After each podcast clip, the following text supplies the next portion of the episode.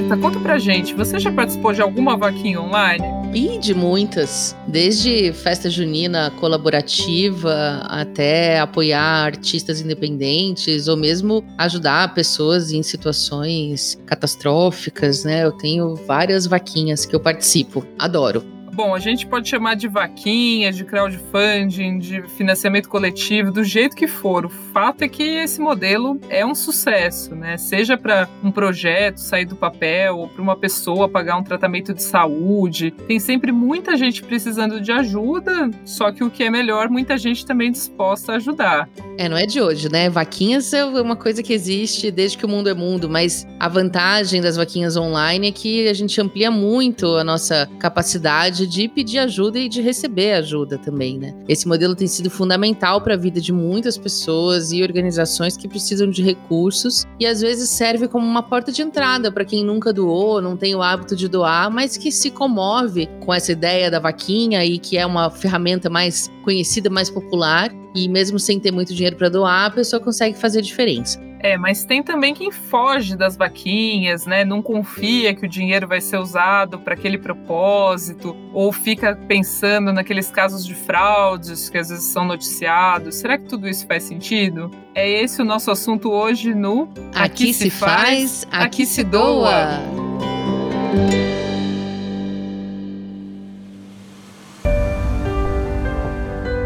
Está começando mais um Aqui se faz, aqui se doa, nosso podcast semanal produzido pelo Instituto MOL e pelo Movimento Bem Maior para falar sobre cultura de doação. Eu sou a Roberta Faria e eu estou hoje aqui com a Vanessa Henriques, que veio substituir meu companheiro Arthur Loubach nas férias dele. É, enquanto o Arthur descansa, nós vamos conversar com Vicente Carvalho, da Voa, a vaquinha do site Razões para Acreditar. E também com quem já doou por esse mecanismo de vaquinha ou quem se beneficiou dessas campanhas. E não custa explicar, para quem não sabe, que as vaquinhas virtuais são feitas geralmente em plataformas de arrecadação online, que admitem a doação de pequenas quantias de dinheiro, que somadas podem atingir uma meta estabelecida pela pessoa que criou a campanha. Essas plataformas, elas surgiram no mundo a partir lá de 2005. No Brasil, elas começaram a ganhar força em 2011, com a criação da Benfeitoria, Catarse, Vaquinha, Queremos e Quicante, para ficar em alguns nomes.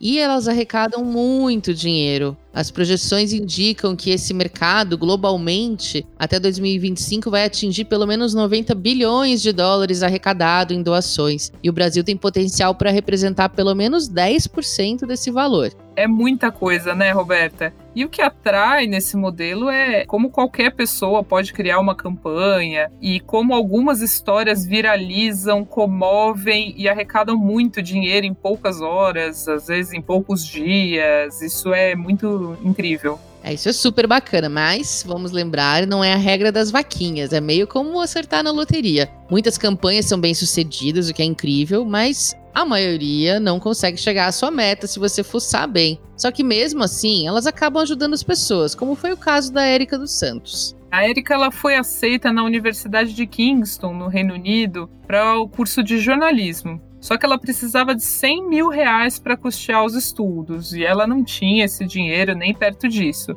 Aí ela resolveu criar uma vaquinha virtual para arrecadar o um montante. Vamos ouvir a Érica. O que me motivou a criar uma vaquinha para pagar a faculdade fora do país? Primeiro, eu via muita gente que fazia e dava certo, Claro que eu teria que contar com outros meios, fazer rifa, é, vender docinho, que eu também vendo, mas eu via muita gente dando certo e tinha muita visibilidade, principalmente quando você explicava todos os pontos. O que mais me motivou foi a bondade das pessoas mesmo, esperar que elas me ajudassem, entendessem a minha história e me apoiassem. Apesar do seu empenho, a Erika não conseguiu atingir a meta necessária para cursar a faculdade. Mais dias depois, ela recebeu uma notícia que trouxe à tona novamente o sonho dela em fazer a universidade fora do país. Há umas semanas atrás, uma outra universidade me ligou, entrou em contato comigo, me oferecendo uma vaga para estudar com eles. É uma universidade no Canadá. Todo o valor arrecadado vai ser focado em educação. Eu peguei o dinheiro de volta, o que foi doado, para a primeira faculdade, apliquei para a segunda faculdade, todo o valor, e vou continuar tentando até conseguir ir para uma faculdade no exterior, que é o meu sonho. Eu tô deixando tudo bem transparente para todo mundo que tá me seguindo, todas as doações, até porque o dinheiro é deles, né? Então, nada mais justo ser transparente com o que o pessoal tá me fornecendo. Eu acho um pouquinho mais difícil dar errado dessa segunda vez, já que a meta dessa segunda faculdade é bem mais baixa. Eu vou precisar de no total 30 mil. Pois é, a Erika tá super motivada para conseguir esse valor e ela contou pra gente também que a vaquinha foi um apoio não só financeiro, mas também. Ela disse que só de ver as pessoas acreditando no potencial dela, de realizar o sonho, ela já ficou super animada também para conseguir cursar o curso. Então é bem legal. Esse é mais um benefício, ver que outras pessoas sonham junto com você. E o sonho da Érica e de tanta gente só é possível, claro, com a ajuda dos doadores. Quem são essas pessoas? A pesquisa Retratos do Financiamento Coletivo no Brasil, realizada pelo Catarse e pela Coros em 2014, traz algumas pistas. É o público que se interessa e investe em financiamento coletivo no Brasil, ele se concentra em sua maioria nas regiões sul e sudeste do país. Elas já concentram 83% dos investidores. Eles possuem um nível superior completo ou de pós-graduação, com um leve predomínio ali de 59% de homens e a faixa etária em torno dos 35 anos parece ser um perfil mais de usuários de tecnologia mesmo, né? Que se sentem mais confortáveis com compras online, todas as narrativas digitais. Um exemplo disso legal é o Bruno Matinata, um designer gráfico que mora em São Paulo. Ele participa frequentemente de vaquinhas online. A gente conversou com ele para entender como ele fica sabendo e qual que é a motivação em participar. É, geralmente fico sabendo das vaquinhas assim por indicação de amigo, algum grupo, organização que eu acompanho. Sempre quando aparece uma coisa nova, a informação vai rodar, né? Mas a maioria realmente é por amigos que vêm e falam: Ó, oh, tô participando disso, eu, tô, eu acho que você vai gostar disso. E aí o convite para apoiar chega, né? E outro, assim, eu também fico, às vezes eu sempre dou uma olhada nos sites das vaquinhas, porque sempre tem tema, né, que me interessa, um ilustrador, algum livro, alguma iniciativa legal. Como rolou na, na pandemia, inúmeros pedidos, assim, de, de apoio surgiram, né? Então eu já dei esse passo de olhar, ver se, né, com o que eu tinha disponível para apoiar as campanhas com a popularização dessas vaquinhas online, infelizmente, a gente também começa a ouvir mais sobre os casos de fraude, né? Tem uma que ficou muito conhecida em 2017, em Joinville, que um casal usou o dinheiro de uma arrecadação online para comprar um remédio super caro para o filho deles que tinha atrofia muscular espinhal, aquela doença conhecida como AMI. E esse casal, Open Cost, que depois foi visto adquirindo bens de luxo, fazendo viagens, e isso gerou uma denúncia, inclusive, para a justiça. É, esse foi um caso muito triste, porque foi uma história que viralizou, que passou no Fantástico, que arrecadou muito dinheiro, que fez muita gente confiar e ter vontade de ajudar. E depois essa denúncia deixou um monte de gente arrasada. A justiça bloqueou os valores doados e passou a liberar só conforme eram apresentados os comprovantes da compra do Spinraza, um medicamento conhecido como o mais caro do mundo, cuja dose custava na época mais de 300 mil reais. Atualmente ele é fornecido pelo SUS, mas como o tratamento dessa doença envolve muitas outras questões, é muito comum a gente ver nas redes sociais famílias pedindo doações para tratar crianças com AME. E uma história dessas que dá errado acaba manchando e dificultando a vida de todo mundo.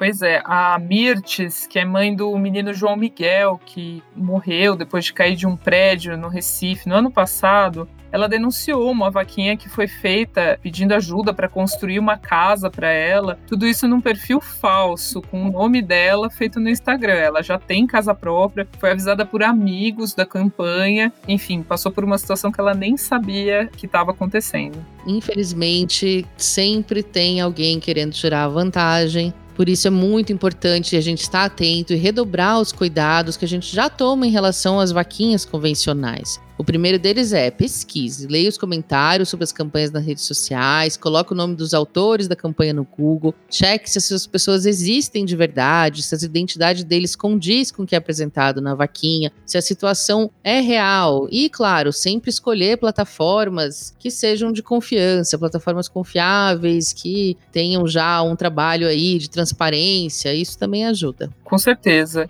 E também vale olhar se é o caso de uma doença, será que essa doença existe? Precisa de um remédio? Casa o nome da doença? É uma universidade que existe? Todas essas checagens valem na hora de contribuir se você vai se sentir mais seguro, né? E vale sempre se atentar à questão da transparência, informações tipo quanto dinheiro foi arrecadado até agora, quanto dinheiro se quer arrecadar, como que o valor será usado, com que periodicidade essas informações vão ser divulgadas. Tudo isso deve estar claro na campanha não só na campanha de uma vaquinha, na verdade, mas de qualquer tipo de doação. Siga o autor da campanha em redes sociais e acompanhe a execução daquilo que ele prometeu fazer. Isso é legal também pelo lado positivo, porque você pode torcer e se sentir parte de uma coisa que você ajudou a fazer acontecer. Verdade. E se continuar suspeita de que tem alguma coisa errada, essas plataformas costumam ter um canal de denúncia que vão investigar e tomar providência se for o caso. E agora que a gente já mergulhou um pouco nesse mundo mundo das vaquinhas virtuais, está na hora da nossa entrevista. Eu bati um papo com o Vicente Carvalho, um dos fundadores do Razões para Acreditar, que é o maior site de conteúdo positivo do país, e que lançou em 2019 a Voa, que é uma plataforma de crowdfunding do Razões.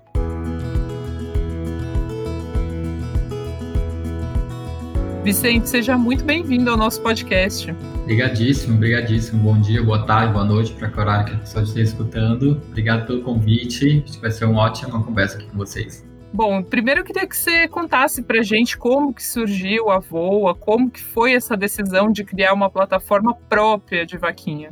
Foi uma decisão muito não planejada, digamos assim. A gente respondeu a um dos nossos instintos, assim, né? Que é uma coisa que a gente já percebia, que é a gente publica coisas super legais, super positivas, com razões, mas algumas histórias elas extrapolam né, o universo digital e acabam indo para a TV ou mesmo mudam a, a, realidade da pessoa, ela consegue emprego, ela consegue é, algumas outras coisas. E uma das coisas que aconteciam com bastante frequência é as pessoas pediam vaquinha, né, mesmo que a gente não tivesse uma. E aí a gente já tinha isso na cabeça, mas até então a gente não nunca quis entrar nesse universo por conta de, de não entender como é que funcionava. Falar, ah, gente, deve ser uma loucura trabalhar com plataformas de financiamento coletivo, e o que é, então a gente já sabia do que nos esperava, mas em 2019, no, em abril mais ou menos de 2019, a gente contou a história do Capoeira, foi guardador de carros lá de, do Rio de Janeiro, que ele estava ajudando assim uma, uma, senhora a atravessar a rua, no meio de uma chuva lá que estava rolando na, na, época de abril. E aí esse vídeo viralizou, dele ajudando, sendo simpático com essa senhora.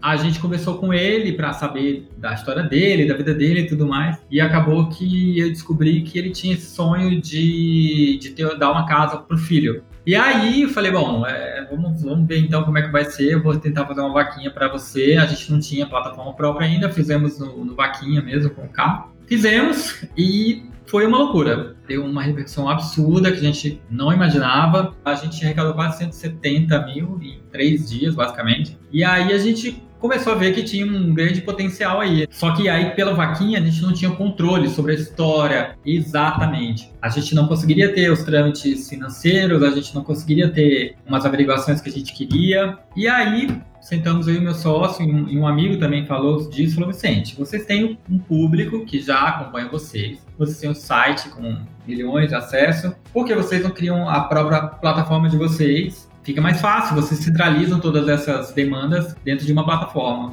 E assim fizemos, uma plataforma muito crua, procuramos um desenvolvedor, no geral, nenhum queria aceitar, porque falava que era muito difícil, era muito complicado, era muito, é, muito caro, blá, blá. conseguimos fazer com um com um preço razoável, mas que entregasse uma coisa boa e soltamos. Sem nada tá pronto, a plataforma não tinha nenhuma estrutura de, de, uma cara muito bem feita, um, quem somos, não tinha nada, tinha só um, um esqueleto que fazia transações de bancárias e algumas histórias, a gente lançou com três histórias.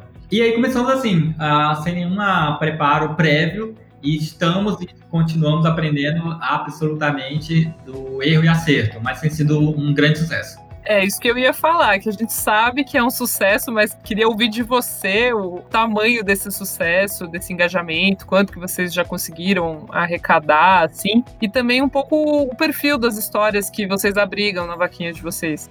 Também, novamente, muito por instinto muito feeling, nada foi muito previsto. Mas a gente começou a perceber que as histórias individuais, ou seja, as histórias que contam a história de alguém, fisicamente, no sentido de ter nome, ter cara, eram as histórias que mais dão certo. E aí, na verdade, é um grande reflexo do que a gente já faz nas razões, né? A gente conta história de pessoas, né? A gente não conta a história de um projeto. A gente conta a história de uma pessoa que fez um projeto. E isso muda completamente né, a, a narrativa. Então a gente começou a perceber rapidamente que as histórias individualizadas davam muito certo. Ah, a gente montou a equipe, né? Não, não, não tínhamos. Uma pessoa da nossa equipe fez um levantamento de todas as plataformas do ano passado e a gente viu que a nossa, uma das nossas campanhas foi com a Ampara, e isso aí foi coletivo, isso é legal de falar, que foi uma curva que fugiu da regra, e a gente arrecadou mais de 2 milhões de reais para Ampara na época das queimadas do Pantanal. E aí a gente fez um ranking, é, é a terceira maior arrecadação de uma plataforma de crowdfunding do ano passado. Então é um número absolutamente extraordinário de uma vaquinha que começou, de uma plataforma que começou há um ano e meio. E você tem ideia aí de, de crescimento, ano passado a gente arrecadou 12 milhões de reais, mais ou menos. É um número muito alto, assim, a gente não tinha ideia. Você tem ideia, no primeiro seis meses, que foi em 2019, a gente arrecadou um milhão em seis meses. A gente achou o máximo. Falou, poxa, que legal, estamos felizes.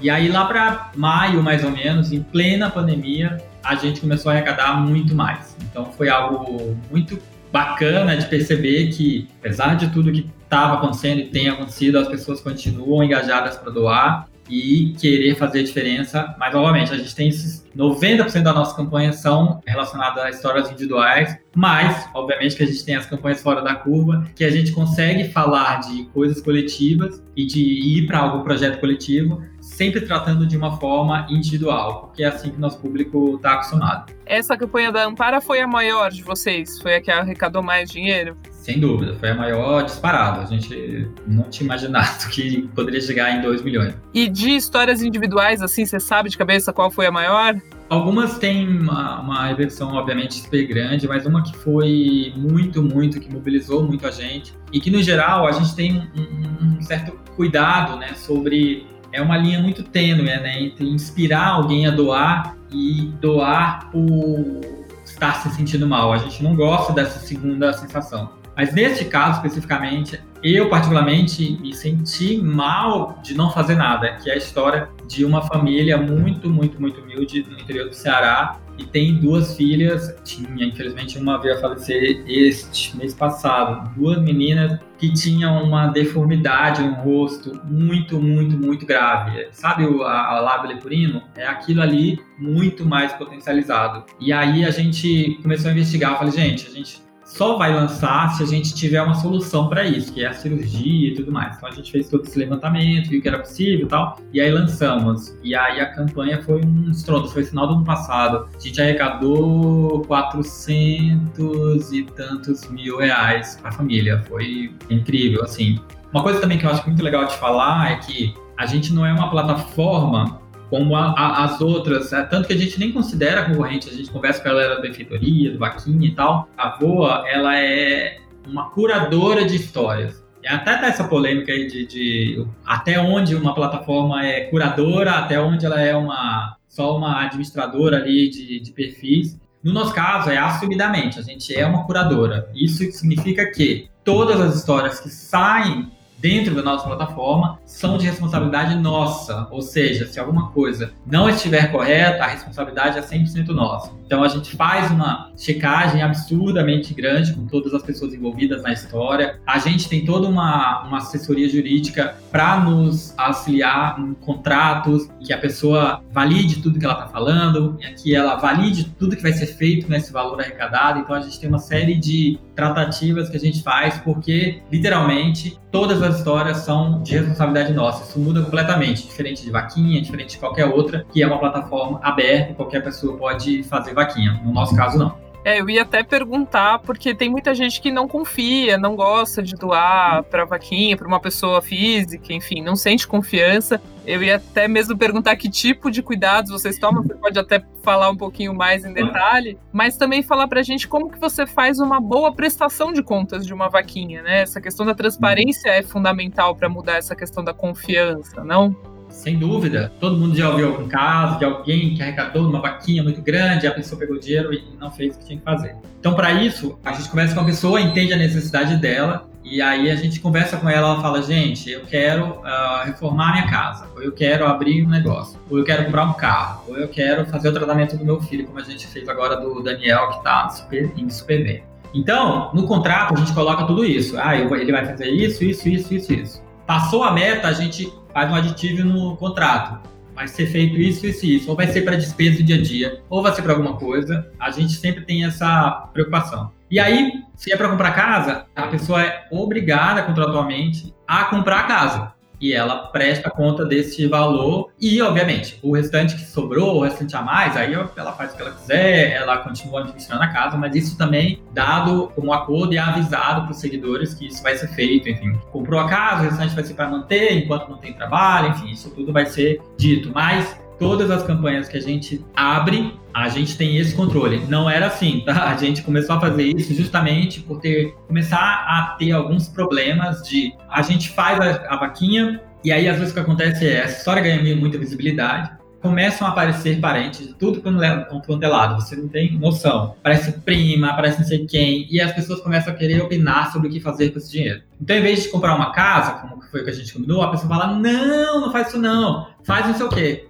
E aí a gente fala, bom, você não vai poder fazer, você vai ter que comprar casa. Então a gente tem uma série de questões justamente por isso, porque as pessoas não confiam mesmo, né? Elas não têm ideia se esse dinheiro vai para a pessoa, sei lá. Já começa por aí, né? Primeiro ela não acha que o dinheiro vai para a pessoa, então isso já está resolvido, porque a gente só abre a campanha com os dados da pessoa beneficiada, né? Então se ela não tem uma conta, a gente orienta a abrir, é um trabalho gigantesco, mas a gente só abre a campanha com o contato da pessoa, com o contrato assinado, ela faz uma assinatura, mesmo que seja uma pessoa extremamente humilde, a gente orienta a fazer aqueles contratos online, abre uma conta no banco para esse valor e direto, direto para a conta dela e depois, posteriormente, 40 dias, 60 dias, um mês, três meses, ela é obrigada a prestar conta sobre o que ela está fazendo com este dinheiro.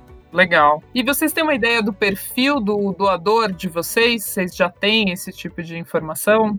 Como começou a fazer muito no feeling as coisas, a gente está tentando a tecnologia para pegar esses dados e começar a conversar com os doadores e tal. Tem uma prevalecência, não sei se existe palavra, uma maioria de mulheres, isso para a gente também está muito claro, entre uns 25 e 35 anos, que reflete basicamente o nosso próprio perfil do Razões no Instagram e pessoas que já têm uma, uma abertura para fazer doações, ou que já fazem alguma ação individual com alguém, ou que confia tanto no, no nosso trabalho que se potencializa para doar eu vejo também a vaquinha muito como uma porta de entrada, assim, para uma pessoa ou que tem pouco dinheiro, não gosta de doar para uma organização, para uma instituição e gosta de doar para uma pessoa, né? Eu queria saber se você acha que de alguma forma a vaquinha democratiza a filantropia, assim, ela abre portas para mais doadores. Sem dúvida, né? Eu acho isso maravilhoso. Eu até estava falando com a equipe, a gente está transformando a doação em algo pop, né? A gente está fazendo o gesto de doar, indo parar numa história do Fantástico, sabe? Então isso é muito poderoso. Isso é muito da nossa comunicação mesmo, né? Então a gente comunica na publicação da vaquinha como se fosse uma publicação de razões, o que é, né? Só no final você tem a mudança de, de doação.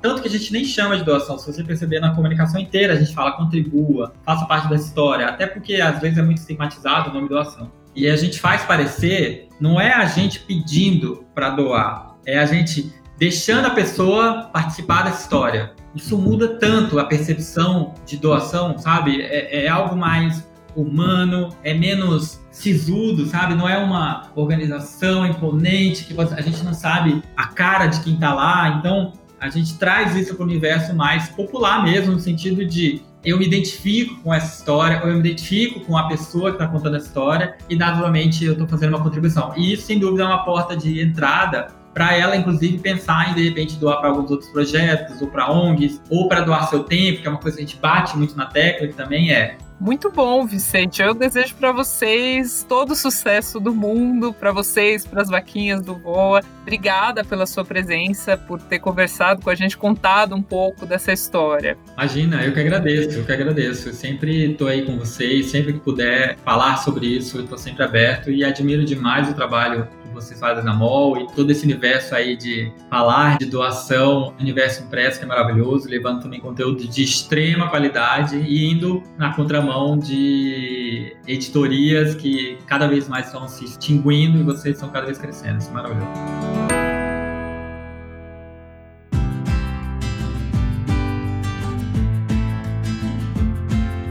Bom, e como a gente falou no começo do episódio, um uso muito comum da vaquinha também é para financiar projetos criativos, por exemplo, a publicação de um livro, de um disco, de uma peça de teatro, de um filme muitos artistas independentes recorrem a essas plataformas para conseguir viabilizar os seus projetos. E a gente pode participar disso também. A Duda vai contar melhor pra gente como funciona na dica dela dessa semana. Oi, gente! Eu sou a Duda Schneider e esse é o quadro Produto Social da Semana. Já que a gente está falando aqui sobre vaquinha, quis trazer para vocês uma opção muito legal de consumo consciente: o financiamento coletivo para publicações editoriais. Muitos autores independentes passam por dificuldades tanto burocráticas quanto financeiras para conseguir publicar um livro no Brasil, o que muitas, muitas vezes impede que esse livro seja lançado. E foi pensando nisso que o Catarse, uma das maiores plataformas de financiamento coletivo do país, desenvolveu uma página voltada só com dicas e cases para que esses autores possam ter uma opção de caminho, conseguir o financiamento do livro através das suas comunidades de leitores apaixonados. Nesse caso, o Catarse não funciona como uma loja de livros nem como uma editora. Ele é uma ferramenta que permite que as pessoas possam trazer ao mundo os projetos em que elas acreditam. Então, ao encontrar um projeto que você se identifica, você faz uma doação do valor que você desejar. Então, normalmente tem cotas dentro dos projetos, né? E a recompensa é proporcional a esse valor que você doa dentro da cota. E sempre tem uma categoria que a recompensa é o próprio livro. E os resultados, gente, são muito impressionantes. Já são mais de 380 mil exemplares financiados pela plataforma, com mais de 40 milhões de reais arrecadados por mais de 240 mil pessoas. O case mais conhecido foi da editora Aleph, com o projeto 2001, Uma Odisseia no Espaço, edição histórica de 50 anos. Só nesse projeto, eles arrecadaram mais de 460 mil reais, com o apoio de mais de 1.400 pessoas. Impressionante, né? Então, se você é um entusiasta de livros, ama descobrir e apoiar autores novos, é uma ótima oportunidade de você ler um livro em primeira mão e ainda ser um dos responsáveis por fazer com que ele exista. É só você entrar no site do Catarse, que é catarse.me, e dar lá na busca por livros. Vai aparecer inúmeros projetos esperando você para serem apoiados. É isso, pessoal. Esperamos que tenham gostado da dica de hoje e até o próximo episódio. Obrigada, Duda. Essas iniciativas são super bacanas mesmo. É uma ótima forma de incentivar a produção independente. Eu já comprei vários livros dessa forma. E bom, essa sugestão e todo o nosso papo de hoje sobre vaquinha tem tudo a ver com o nosso quadro. Mas, Mas eu, eu, não tenho, tenho dinheiro. dinheiro. Exato, Vanessa. E a dica de hoje não podia ser outra. A Rafa vai dar sugestões de como fazer uma vaquinha que conecta e gera mais engajamento com os doadores. Isso porque um dos segredos de sucesso de qualquer vaquinha é que você não pode pedir sozinho, você tem que pedir em rede, acionar todas as suas pessoas conhecidas. Então, mesmo que a vaquinha não seja sua, se a causa é sua, o projeto te interessa, você pode ajudá-la sem dinheiro, mas usando a sua influência. Conta mais, Rafa. Olá, Roberto e Vanessa, e oi mais uma vez para você que sempre ouve o Aqui Se Faz, Aqui Se Doa. Eu sou Rafaela Carvalho e toda semana eu trago aqui para o nosso podcast uma dica de alguma coisa que você, ouvinte, pode doar e que não é dinheiro. Porque muitas vezes, para fazer o bem, a gente não precisa abrir a carteira, né, gente? E hoje o assunto é vaquinhas. Quando a gente observa vaquinhas que funcionam e fazem sucesso, elas têm algumas qualidades em comum, sejam elas offline ou online. Então hoje eu vou compartilhar com vocês algumas dicas para que vocês possam ajudar alguma pessoa próxima que talvez esteja precisando levantar uma grana e queira começar uma vaquinha. A primeira dica é: fale para essa pessoa tornar a própria história bem pessoal. É assim que você consegue comover as pessoas, né? Qual que é o nome da pessoa que precisa de dinheiro? Qual que é a dificuldade que ela está enfrentando? qual é o jeito como as doações vão fazer diferença, realmente cada centavinho, como é que vai contar. O ideal aqui é ser bem específico e pedir para o autor da vaquinha abraçar a própria história, seja ela a necessidade de um tratamento médico, a complementação do dinheiro para conseguir estudar ou comprar mantimentos, por exemplo. A segunda dica é: busque uma meta que seja possível de alcançar. Não adianta pedir milhares e milhares e milhares de reais. É mais encorajador para um potencial doador enxergar que ele pode ajudar a bater uma meta com doações pequenas. Assim todo mundo fica satisfeito, né? A pessoa que precisa do dinheiro consegue levantar a grana e uma pessoa que doa consegue enxergar a transformação positiva que ela fez na vida de alguém, mesmo que ela só tenha conseguido doar 5 ou 10 reais, por exemplo. E a terceira e última dica que eu deixo é transparência sempre. Sempre, sempre, sempre. Então, para quem for levantar uma vaquinha, é muito importante manter contato com as pessoas que doam, mostrar como cada centavinho está sendo usado, e isso é primordial, gente. Assim, as pessoas têm certeza de que elas não foram enganadas, que elas não foram vítimas de nenhuma fraude e que o dinheiro delas foi útil e mudou a vida de alguém para melhor.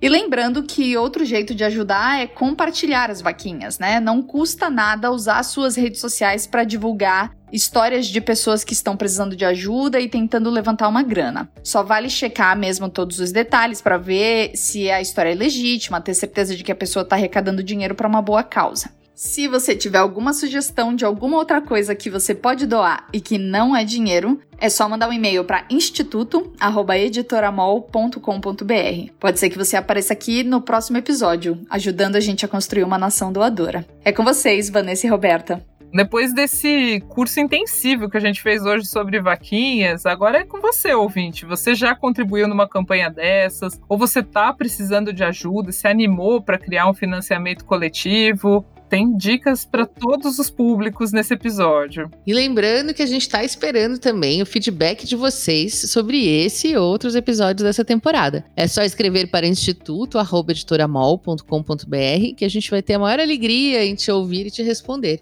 E para fechar agora, rodada relâmpago. Vicente, agora para encerrar, a gente vai fazer aqui uma rodada relâmpago, é uma coisa Marília Gabriela, primeira coisa que vier na sua cabeça, você responde, tá bom? Vamos lá. Qual foi a sua doação mais recente? Foi na campanha do, da família com as duas crianças com deficiência, essa também fiz questão de doar. O que você queria ter sabido sobre doação mais cedo na sua vida? Que não precisa ser sofrido, você pode doar e se sentir bem também. Quem te inspira a doar mais? As pessoas. Quando a gente fala mundo, é uma coisa muito abstrata. Eu prefiro me inspirar nas pessoas. E qual a sua causa do coração hoje? Histórias de pessoas que estão fora do, do nosso polo de grandes cidades. Pessoas que vivem em pequenas cidades praticamente esquecidas e que têm uma vida simples, mas extremamente digna e e que sempre precisa de alguma coisa, são as histórias que mais me sensibilizam e fazem com que eu queira continuar o que a gente faz.